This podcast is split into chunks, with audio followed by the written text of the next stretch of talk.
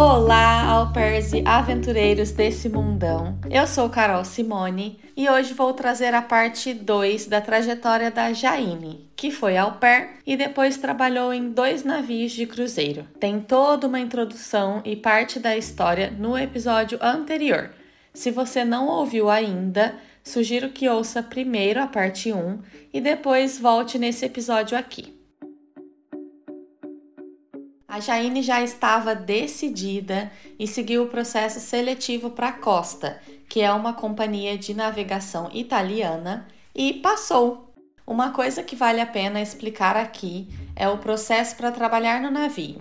Ela diz que acha bem parecido com o processo de au pair, você entrega a documentação, se aplica para a vaga que você quer, no caso dela foi para professora de dança de salão, e aí você tem que fazer um ou mais cursos, dependendo da companhia, e quando você é aprovado naquela empresa e função, ainda tem que aguardar a empresa te ligar quando surgir uma vaga em um navio, como se fosse a espera do match no processo de au pair. Algum tempo depois, ela recebeu essa ligação da companhia dizendo que tinham uma vaga que ela poderia se encaixar, mas não era para professora de dança, e sim para animadora, para trabalhar na área de entretenimento do navio. Ela precisaria embarcar na semana seguinte, dia 23 de dezembro, então precisava decidir ali naquela ligação se queria ou não a vaga. Ela falou que estava procurando mesmo pela função de professora e eles falaram para ela: olha, essa vaga que a gente tem se encaixa bem para você e depois a gente troca você de função quando você já estiver no navio e surgir a vaga de professora. Pode ser? E ela pensou: bom, eu já estou há um mês aqui sem emprego mesmo, melhor pegar essa oportunidade, ir para lá nessa vaga de animadora e depois trocar de função pelo menos ela ia estar tá trabalhando e ganhando dinheiro. A Jaine diz que de dança ela entende, mas para essa função de animadora ela não tinha a menor noção do que faria. Foi muito no susto e ela não teve nem tempo de estudar, porque embarcaria já na semana seguinte. Ela voou do Brasil para Singapura em dezembro de 2018 para começar essa aventura. Para começar, ela não sabia nada sobre Singapura, nem sabia para que lado ficava. Singapura é uma cidade-estado insular que fica localizada ao sul da Malásia e tem leis super rígidas que para a gente podem parecer muito doidas, como por exemplo, é proibido mascar chiclete na rua e você pode levar uma multa se desobedecer. Além de que, infelizmente, uma lei muito retrógrada ainda é vigente. Casais homoafetivos podem ser punidos com até dois anos de prisão. Bem, no dia 23 de dezembro, a tripulação estava embarcando e antes de entrar no navio, tem um esquema tipo aeroporto. Precisa passar a mala pelo raio-x, mostrar documentos. Ela disse que já no raio-x a mala dela, que era de pano, rasgou, as roupas tudo saindo pelo rasgo. E o cara do raio-x ficou com dó, pegou uma fita crepe, passou na mala dela para ajudar, falou: "Vai, minha filha, agora tá tudo certo". Ela passou pela imigração com uma fila absurda e diz que lá é sempre caótico assim. Porque imagina, dois mil passageiros saindo do navio e passando pela imigração, e mais dois mil que vão entrar no navio, mais a tripulação. Imagina o caos. Inclusive, no episódio 4, com o tema A Temida Sala da Imigração, eu conto um caso da Jaine lá sobre essa imigração em Singapura. Todos a bordo, ela disse que é uma sensação muito diferente, que tudo parece pequeno perto do navio, que é enorme. Já dentro do navio, eles iriam fazer mais treinamentos para começar o trabalho. Ela disse que praticamente aprendeu de novo o que fez lá no curso em São Paulo. Mas fora isso, ninguém mostrou nada para eles, era meio que todos a bordo agora se virem. Ela não sabia onde era o restaurante, o banheiro, não sabia nem onde ficava a cabine dela. Ela disse que o pessoal que é mais desavisado ficava até sem comer, porque não sabia que podia comer ou onde. E dentro de um navio gigante, Todos os andares parecem iguais e era até difícil saber em qual andar estava. Ela teve um anjo no navio, um amigo que ela fez logo no primeiro dia, que a ajudou a achar tudo, deu dicas, mostrou os melhores caminhos para chegar de um ponto ao outro.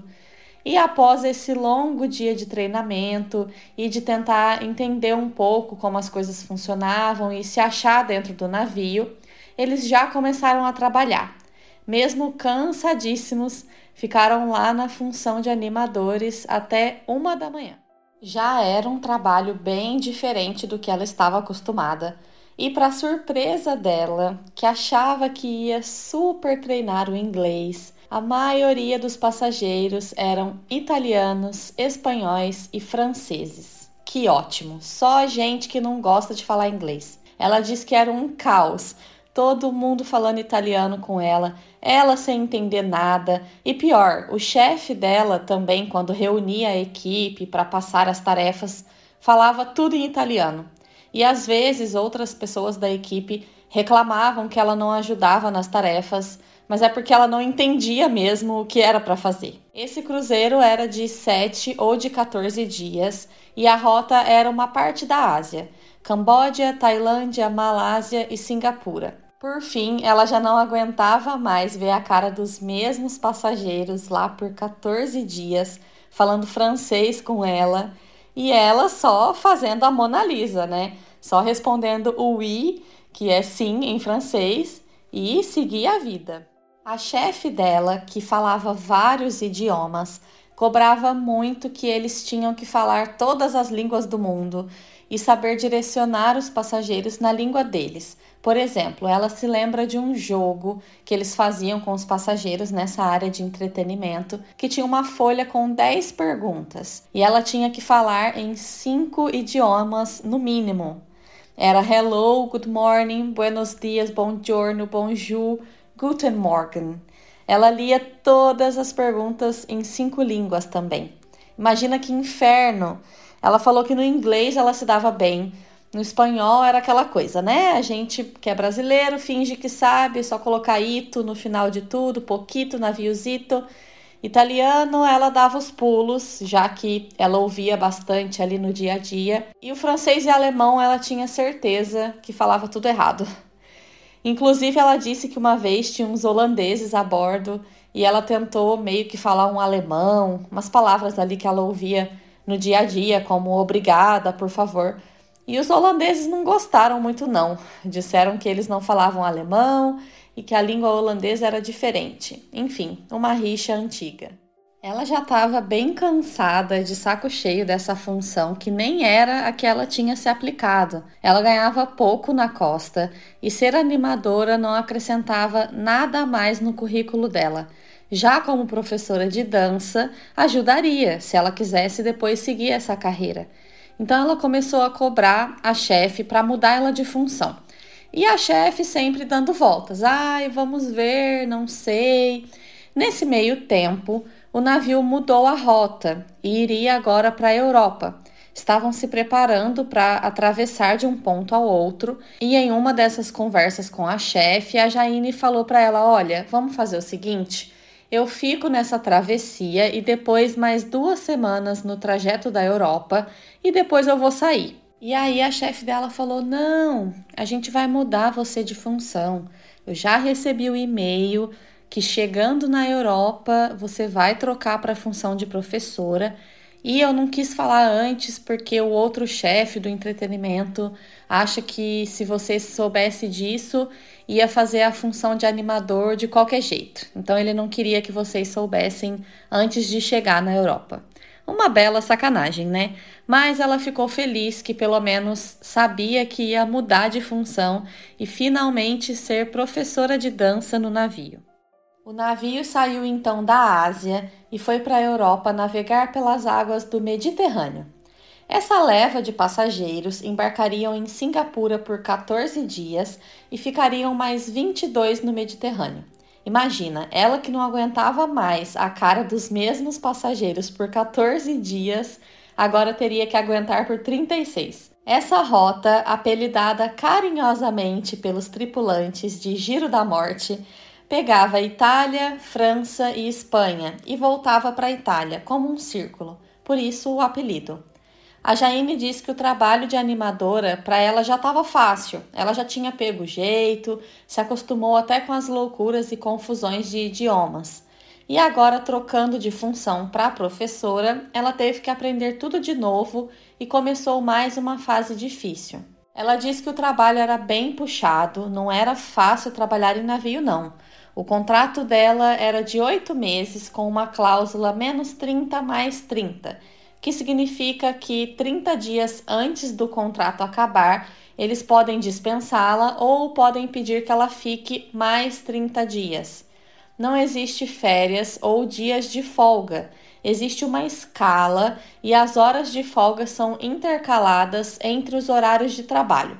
Por exemplo, pela lei, você trabalha 10 horas por dia e no máximo duas horas extras. O valor dessas horas extras já são incluídas no salário. E ela diz que tinha gente que trabalhava 14 horas no dia fácil, fácil. A regra também diz que você precisa ter um intervalo de folga de pelo menos 6 horas seguidas, que são para dormir, mas o restante pode ser dividido em intervalos de 30 minutos. Como animadora, as festas iam até duas da manhã e às vezes eles estavam ainda meio afetados pelo fuso horário que mudava, era bem cansativo.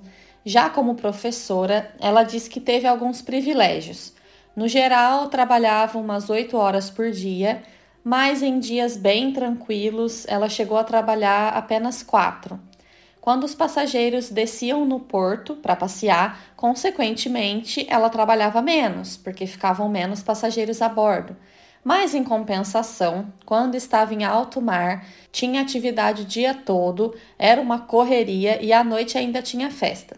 Às vezes eram sete dias de navegação seguidos, sem parar em nenhum porto. Um exemplo do dia dela como tripulante: quando o navio parava em algum porto e os passageiros iam descer para o passeio, ela começava às seis ou sete da manhã para ajudar no desembarque, controlando a descida dos grupos por volta das 10, 10 e meia da manhã, eles terminavam isso e a próxima aula dela seria lá pelas 3 ou 4 da tarde.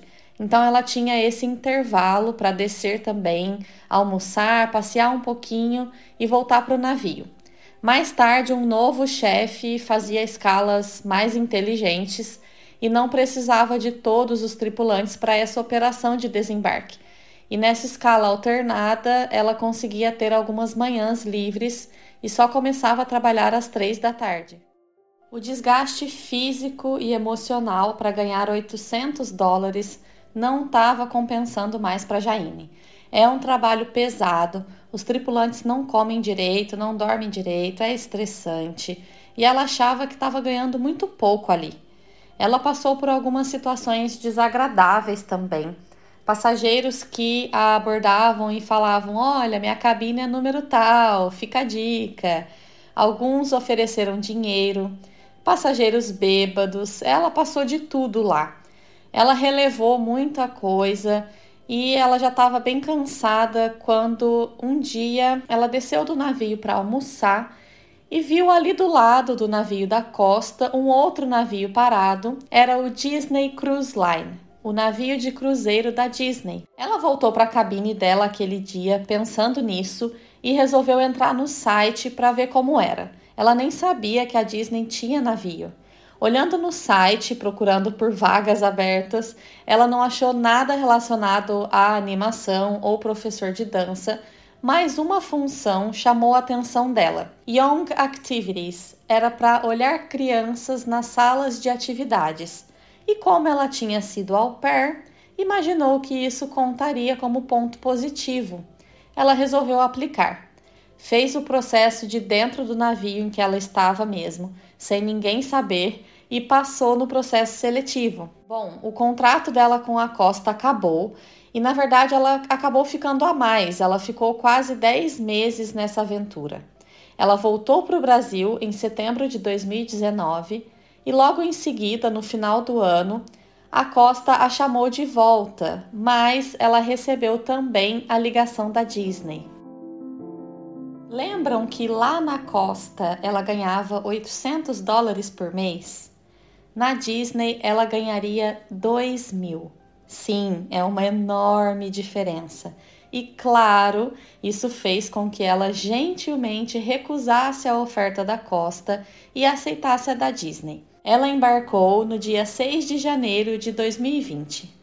A Jaine diz que foi uma experiência completamente diferente. O navio era mil vezes mais organizado em vários aspectos. Ela teve um treinamento sobre a história toda da Disney e uma semana de treinamento dentro do navio, onde eles mostravam tudo e eram bem atenciosos.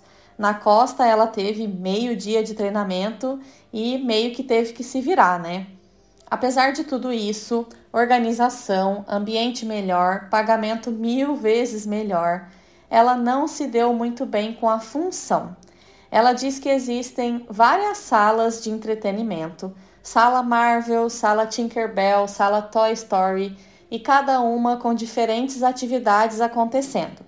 E a função dela era apenas ficar lá parada como monitora garantindo que as crianças não se machucassem e não matassem umas às outras. E ela achou isso muito entediante. Ela estava sempre no mesmo clubinho de salas e fazendo sempre a mesma coisa. Desce daí, menino, não pode empurrar o amiguinho. Como professora de dança no outro navio, ela estava cada hora em um lugar, uma aula na piscina, uma aula no salão, sempre para lá e para cá, vendo pessoas diferentes e agora era meio que a mesma rotina. Ela contou uma coisa bem interessante, que nessa parte dos clubinhos de entretenimento tem um monitor que sempre fica na porta do banheiro, para garantir que quando uma criança estiver lá dentro, não entre nenhum adulto pervertido ou um possível pedófilo, por exemplo. Achei bem legal que eles levam isso muito a sério e tomam essas medidas que podem evitar até um rapto com o objetivo de tráfico humano. Apesar de estar entediada e cansada dessa função, ela viu nesse navio da Disney a oportunidade de trabalhar na área dela, na parte de RH a bordo.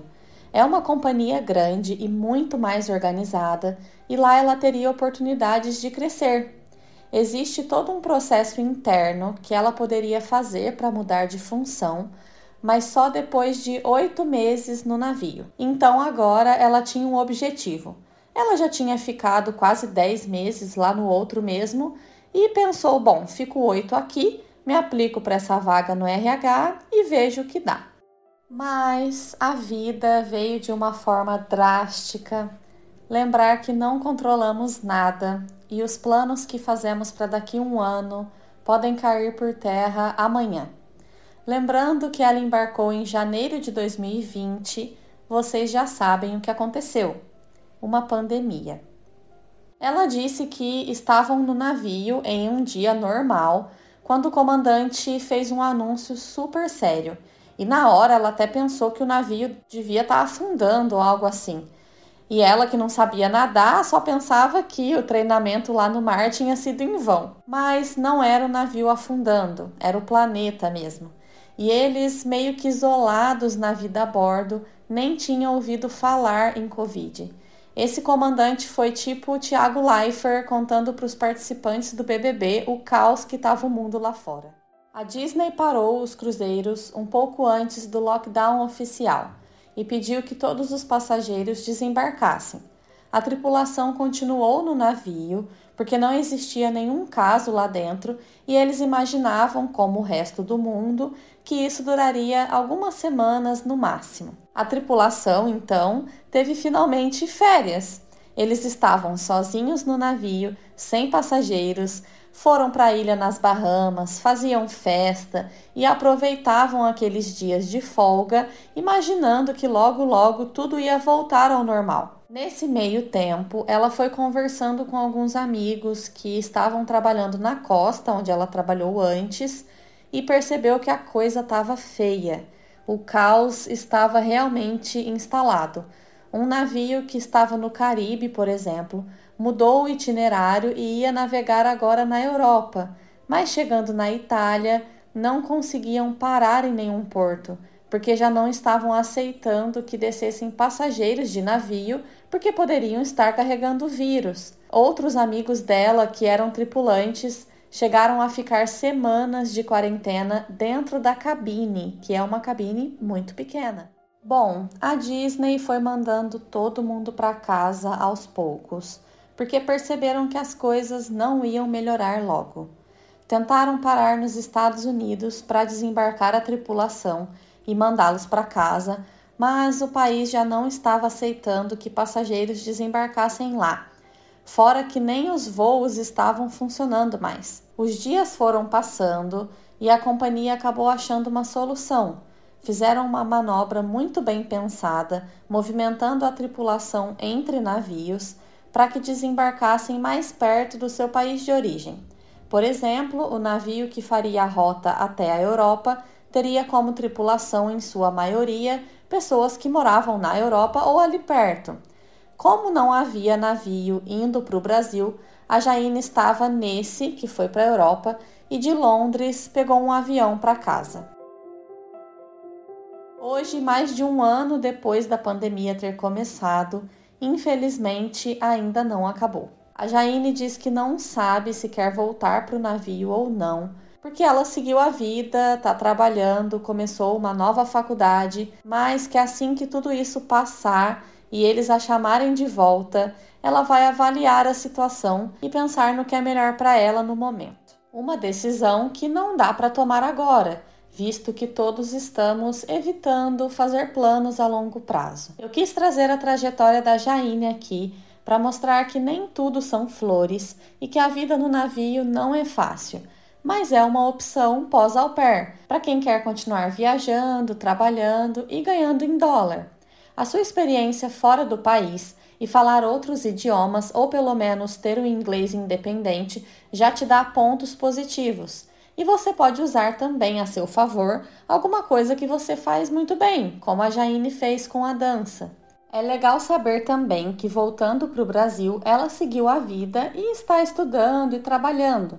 Eu sei que isso também é um ponto de preocupação de quem é au pair, se vai conseguir se adaptar de novo no país e na vida antiga. A verdade é que a sua vida antiga não existe mais.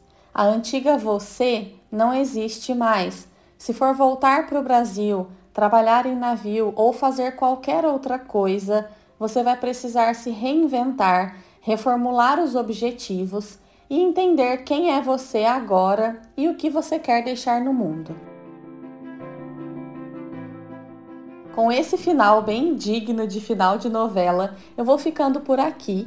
Me segue aí para mais episódios toda semana e lembrando que o próximo episódio será um especial Dia dos Namorados com o tema Dates. E eu espero vocês no próximo episódio com mais casos de au pair.